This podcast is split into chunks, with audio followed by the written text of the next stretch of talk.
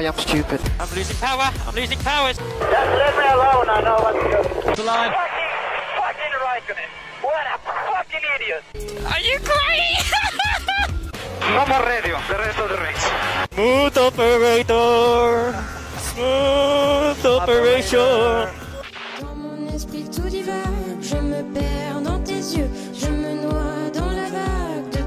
Olá e sejam bem-vindos a mais um episódio do Incidente em Análise, o melhor podcast de Fórmula 1 do Brasil. Essa informação ainda está sob análise dos comissários. Eu sou Vitor Calado, o seu host e alívio cômico, e eu estou aqui com esses dois descerebrados pra gente fazer as nossas previsões em análise do GP da França. Então, como é que vocês estão, vocês dois? Cara, é um prazer estar aqui de novo falando de Fórmula 1 com vocês. Semana que passou foi triste. Eu queria ter trazido um conteúdo mais é, diferente de automobilismo, mas não deu por questões de tempo mesmo. Mas eu acho que. Você também foi pra Bolívia, né, Cláudia? A gente não postou fotos ainda de, da, da Ah, você viagem. tava na Bolívia? Nem eu tava sabendo disso. Tava, eu postei foto, eu fui na Bolívia. Vamos colocar isso Caramba, depois. é- Tem é análise muito internacional. É muito louco morar do lado do, de outro, tipo, morar no norte do país, que pra eu ir pra Bolívia eu teria que pegar uns dois voos. Ele só, tipo, atravessou de carro 20 minutos. Bolívia. Exato. Não, eu atravessei de barco. Mas A gente tem um, um índio de uma tribo no, no incidente de análise. É Voltamos, que- é um prazer estar aqui falando de Fórmula 1 de novo com o nosso índio Calado Fala. E é isso, pessoal. Espero que as nossas previsões sejam corretas de novo, porque esteve correto em três vezes seguidas, né? Sem querer me gabar aqui, mas Third time's a Porra. charm. vamos lá.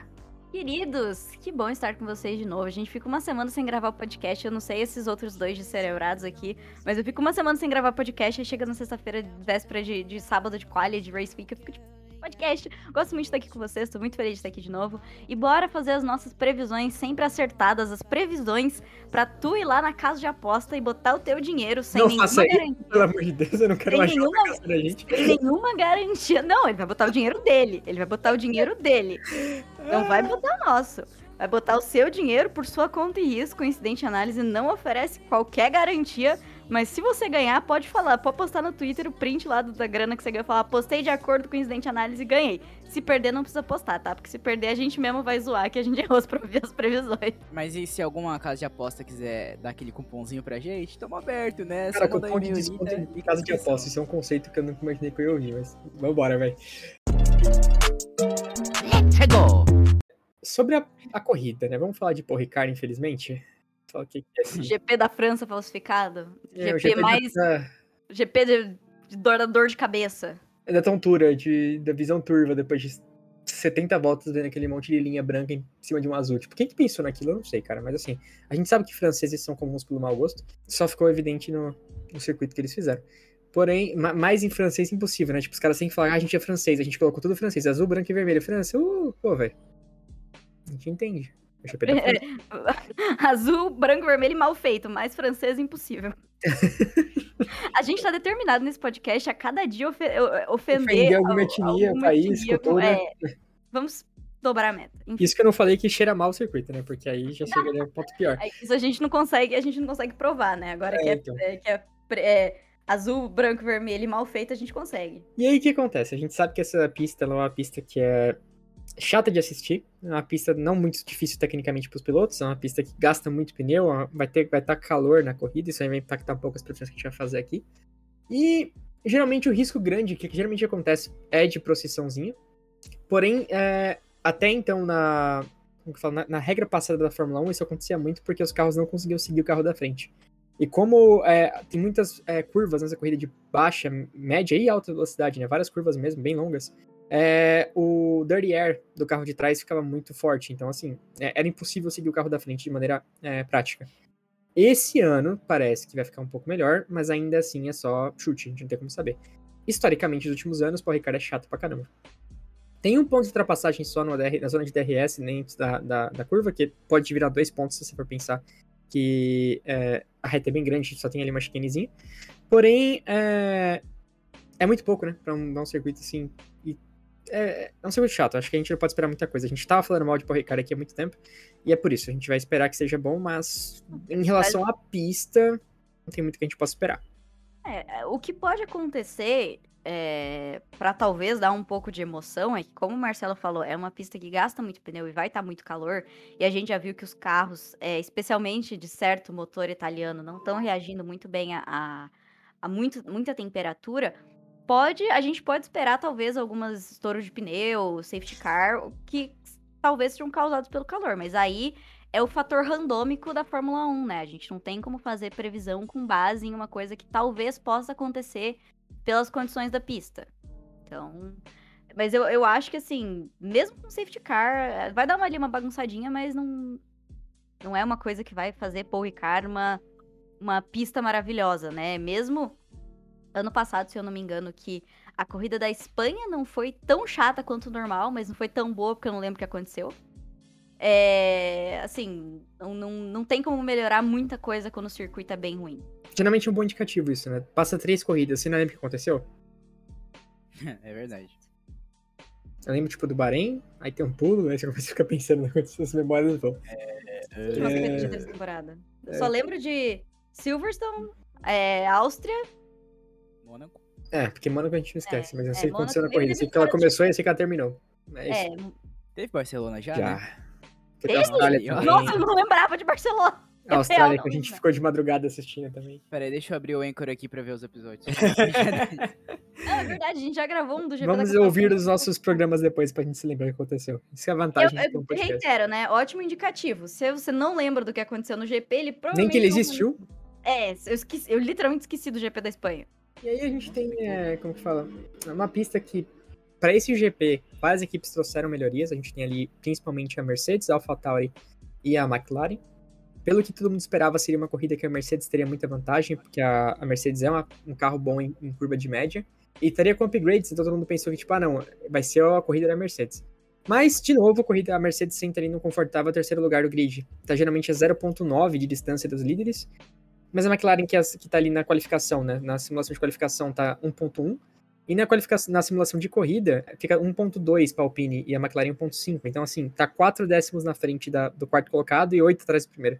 Então vai ser aquela corridinha divertida de novo para Mercedes. É, não foi o que a gente esperava, mas e, e parece que até o Hamilton não gostou do resultado, assim, tipo, ele esperava mais. Então, Mercedes ficou aquela coisa, tipo, ah, vai, vai, vai. Não, não vai. Hoje sim, hoje não. Entendeu? Foi isso. E com um novo regulamento e com teto orçamentário, tipo, tem um certo limite no que você pode fazer, né? A Mercedes, Uhum. o que tudo indica, ela pode subir de patamar nas próximas, na próxima ou nas próximas duas temporadas ali e voltar a ser um carro que compete por vitórias. Mas numa temporada, com limitação do que você pode modificar no carro, de limitação de orçamentos, já tem todo o projeto da equipe desenhado ao redor daquele carro.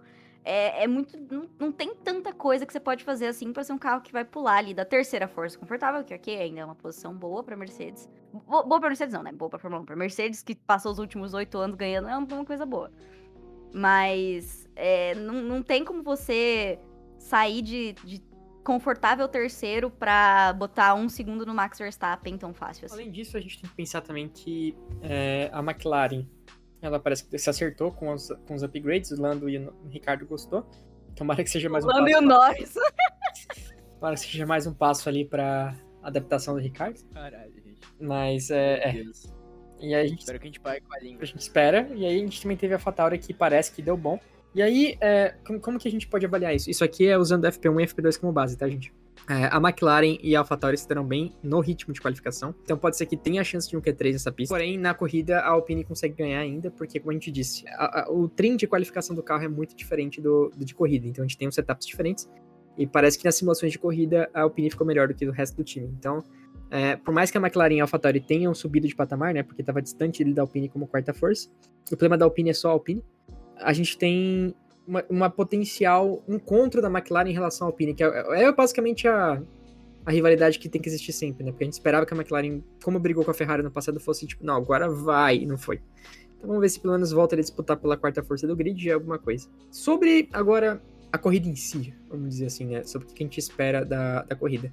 A gente viu de novo que, em relação à qualificação, o ritmo do- da Ferrari tá absurdo, mais uma vez. Assim, tipo, é, ficou 0.5 à frente do Verstappen, mas o Verstappen errou em pista. Tá- não tava com o trim certo de, em relação a combustível e tudo mais. Então, pelas, pelas medidas que a própria FIM faz, a, quem conseguiu ficar. Tipo, a diferença em relação à Ferrari da Red Bull é pouca, é 0.1. Porém, as duas Ferraris ficaram é, na frente.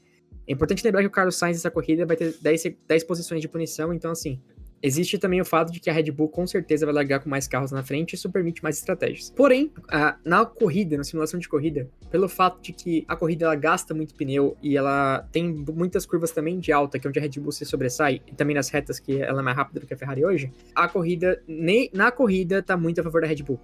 Pelo que falam, assim, pelo que a- a- os dados falam, será um passeio. A Red Bull tá com muita vantagem por conta do, do tipo do carro. É, a McLaren, a Ferrari, ela pode ter vantagens em curvas de baixo e de médio, que ela realmente é a mais forte do grid hoje. Porém, tem muitas curvas de alta velocidade na pista também. É uma pista bem diversa nesse sentido. Então, por isso que a Ferrari, com os problemas dela de gastos de pneus em corridas com maior abrasividade dos pneus, a gente espera que durante a corrida a Red Bull ganhe é, terreno e não- a Ferrari não consiga alcançar. Principalmente com o Carlos Sainz lá atrás contra a punição. Além disso, a Mercedes ela vai querer brigar por pódio. de ultra- de ultrapassar, né? Que apesar Sim. do Carlos geralmente ser um cara que consegue sair do fundão e subir o grid, é uma pista mais difícil. Então, mesmo que ele consiga, não vai ser tão rápido a ponto de, ah, antes da metade da prova, ele tá ajudando o Leclerc. É o famoso leão do midfield, né? Exato. Chegou no quarto lugar, ele treme. Mas aí, chega, deixa eu parar de falar do Sainz aqui, senão eu vou ir longe. A ideia é que a Mercedes tá tentando puxar um pódio, porque a gente sabe que a Red Bull sempre um dos dois tem que estragar. A gente espera que isso aconteça de novo, porque a gente não gosta da Red Bull aqui. Porém, ou a Ferrari que explode o motor, é uma possibilidade sempre grande. Os quatro da frente, eles, eles são muito rápidos, mas é difícil que os quatro terminem a corrida no mesmo, no mesmo final de semana. Então a Mercedes vai tentar ali de novo por um pódio. É, e de resto, caras, é basicamente assim: a Alpine, McLaren e a AlphaTauri brigando. A AlphaTauri e a McLaren eu suspeito que vão ter de novo diferença entre pilotos em relação ao Norris com o Ricardo e o Tsunoda com o Gasly. Então a gente pode ver que te- pode haver uma mistura ali no Q3 em relação aos melhores pilotos dos carros e fique bem próximo às duas. A Alpine com um pouquinho de vantagem, principalmente com o homem que tem um plano. A gente tem as três Mariazinhas ali do fundo, Haas, Alfa Romeo e Aston Martin, que são incompetentes iguais, então não tem como saber qual fica em qual. É difícil, mas elas estão é, 0.2 em média atrás dos, outros carros. E lá atrás, que ninguém liga, é a Williams. A única coisa que pode acontecer é o Latifi bater, mas a gente sabe que tipo, a gente tá pedindo isso aí há tanto tempo que não, não tem mais esperança que isso vai acontecer. acontecer. A gente já desistiu disso. É, ele não tá servindo nem pra bater mais. Então, assim, Ah. Williams, já passou da hora já de trocar. Se- Agora se que o você- Pi- Piastri tá no aquecimento, você sabe, né? Piastri tá no aquecimento das poderosas ali. Tá quase. Poderosa. Não, é que o, que o Latifi vai embora da, da Williams, eu acho extremamente provável, porque agora que não tem mais dinheiro, a Williams não tem, tem zero motivo pra manter ele ali. Então é só assim, pra cumprir contrato até o fim do ano. Sobre previsões em si, eu acho que a gente pode citar ali que com certeza o Verstappen vai ter uma vitória fácil. É difícil falar isso, mas é, eu não consigo enxergar, não sei que o carro dele quebre de novo. É, o Leclerc eu acho que não, não termina a corrida. Eu aposto ali em, em- em, sei lá, Hamilton em terceiro ou segundo de novo. E sem muitas surpresas além disso, sabe? A gente tem os dois carros muito na frente, é uma pista previsível. Duvido que aconteça alguma coisa realmente por conta da área de escape ser gigantesca, então não sei se vai realmente necessitar de um full safety car na pista em nenhum momento. A não ser que o Tsunoda bata tipo, em alguma coisa que não deveria bater igual da outra vez. O que pode acontecer? De midfield, eu acho que vai ficar de novo o Alonso, Norris e, e o Gasly batendo ali cabeça. A não ser que o Gasly também bata na largada mais uma Gasly vez. eu não acho que vai bater cabeça, não. Ele tava tão bem assim no- nos free practice, porque o Gasly eu já, já desisti um pouco dele esse ano. Eu acho que eu vejo mais batendo cabeça ah, Alonso, Norris e Ocon do que Alonso, Norris e Gasly. É, é porque eu dificilmente boto as duas Alpines no mesmo lugar, né? Porque, de novo, é uma equipe que um deles quebra toda a corrida. Então é difícil falar qual dos dois vai, vai chegar até lá. Não tem confiabilidade não é muito forte da Alpine. Aí a gente tem ali. Ah, cara, de, de fundo, assim. Não tem muito o que falar, porque o Bottas vai ser de novo diferença de pilotos, assim. A gente vai ter o Bottas na fundão frente. ali- o fundão ali não tá sendo nada que vale a pena comentar. né? É, o Magnussen vai estar melhor que o Schumaquinho, aí você vai ver na Aston Martin o Vettel querendo fazer muita coisa e depois bater no carro na 15ª volta. E a Williams, existindo. A Williams é um, um ponto. Ah, não é um GP que a gente espera altas emoções, né? A gente espera só o básico do básico. Feijão com arroz, mamãe, A gente- papai e A mamãe, gente sabe? tá gravando. Esse GP aqui a gente tá gravando pra manter o calendário. Esse GP não, gente, perdão. Esse episódio de previsões é mais pra manter o calendário, porque assim. Eu acho que nem meus poderes de zicar a Red Bull vão fazer alguma coisa se eu falar que com certeza o Verstappen vai ganhar, porque é, uma, é um GP extremamente previsível. é, as condições não são as mais favoráveis pra Ferrari pra tentar bater de frente. O Max Verstappen tá dominando, então assim, a não ser que GP aconteça, a não ser que de novo aconteça alguma coisa que eu falei, situa- é, uma situação extraordinária de alguém quebrar, enfim, os- o Bottas resolver jogar boliche na primeira volta de novo, igual a Hungria no passado, é pouco provável que seja um GP de muitas emoções. Então não dá nem muita graça a gente ficar aqui tentando conspirar muito. Nessa, é nessas horas eu tô falando essas coisas pra ver se o universo bate a boca de praga e eles falam. O universo fala, vou fazer a corrida mais maluca do ano só porque essa guria falou que ia ser chata, mas.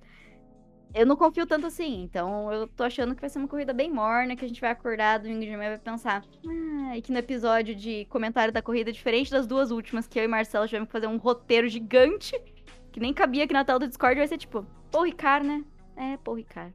Cara, o GP da França é aquele marido que você tá casado há 30 anos, e aí você espera que vocês vão viajar pra comemorar, mas ele vai te levar pra aquele mesmo restaurante que ele te levou todo aniversário.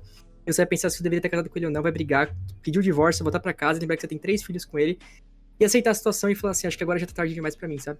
É, foi, isso foi muito específico, amigo. Tá tudo bem? Não, tá. É porque todo programa agora eu faço uma história muito específica, então eu tô tentando manter a tradição. Eu tenho que trazer isso aqui ó, toda vez. Mas é isso, guys. Esse é o GP da França. Eu resumo aí pra vocês. Se você, se você estava animado, pô, Race Week, não sei o quê. se- às vezes a pessoa começou a assistir Fórmula 1 agora. Tem vários amigos que depois falam, pô, a última temporada foi boa, essa temporada tá sendo boa. Começar a assistir Fórmula 1, inclusive, Nicole, meu amor, um salve se você estiver assistindo. Nicole é uma das minhas melhores amigas, começou a assistir Fórmula 1 agora. Comprou até uma antena pra botar Band na TV dela. Nossa. Pois é, gente, é o poder dos carrinhos fazendo vrum vrum. Às vezes a pessoa, né, tá animada, pô, Race Week, nunca vi um GP da França, assim, se a gente destruiu o seu ânimo pra essa Race Week, eu sinto muito, mas no Incidente Análise nós trabalhamos com verdades. Relaxa que tem mais. Já tem bastante corrida.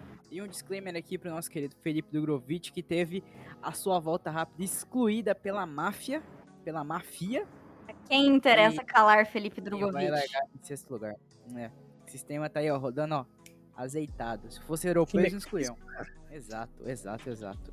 Só pra deixar aqui nosso apoio pro nosso. Fazer uma daquelas igual fizeram pro Checo Pérez na corrida passada, ninguém faz, né? Exato, exato. Ninguém tem faz a boa pra ele, não, né? Pro nosso dragão paranaense. Então vamos lá. Ótimo. time de marketing do Drogovic, se quiser usar, te permite, tá? Porque foi maravilhoso. Exato. Dragão paranaense. Dragão Paranaense, adorei. Meu bairrismo isso. fica muito contemplado com essa. E é isso, guys. Até o próximo episódio na segunda-feira da análise da corrida. A gente espera que a gente morda muito a língua, que a gente realmente esteja completamente errado e que a corrida seja muito boa. Universo, universo, você tá me devendo essa, tá? Eu falei que Baku ia ser maravilhosa, mas aqui a maior propaganda de Baku foi uma corrida chata. Eu tô devendo, o universo tá me devendo uma corrida que eu vou falar que vai ser chata e vai ser boa. Tá me devendo. Então é isso, amigos. Até o próximo episódio e aquele abraço pra vocês. Valeu!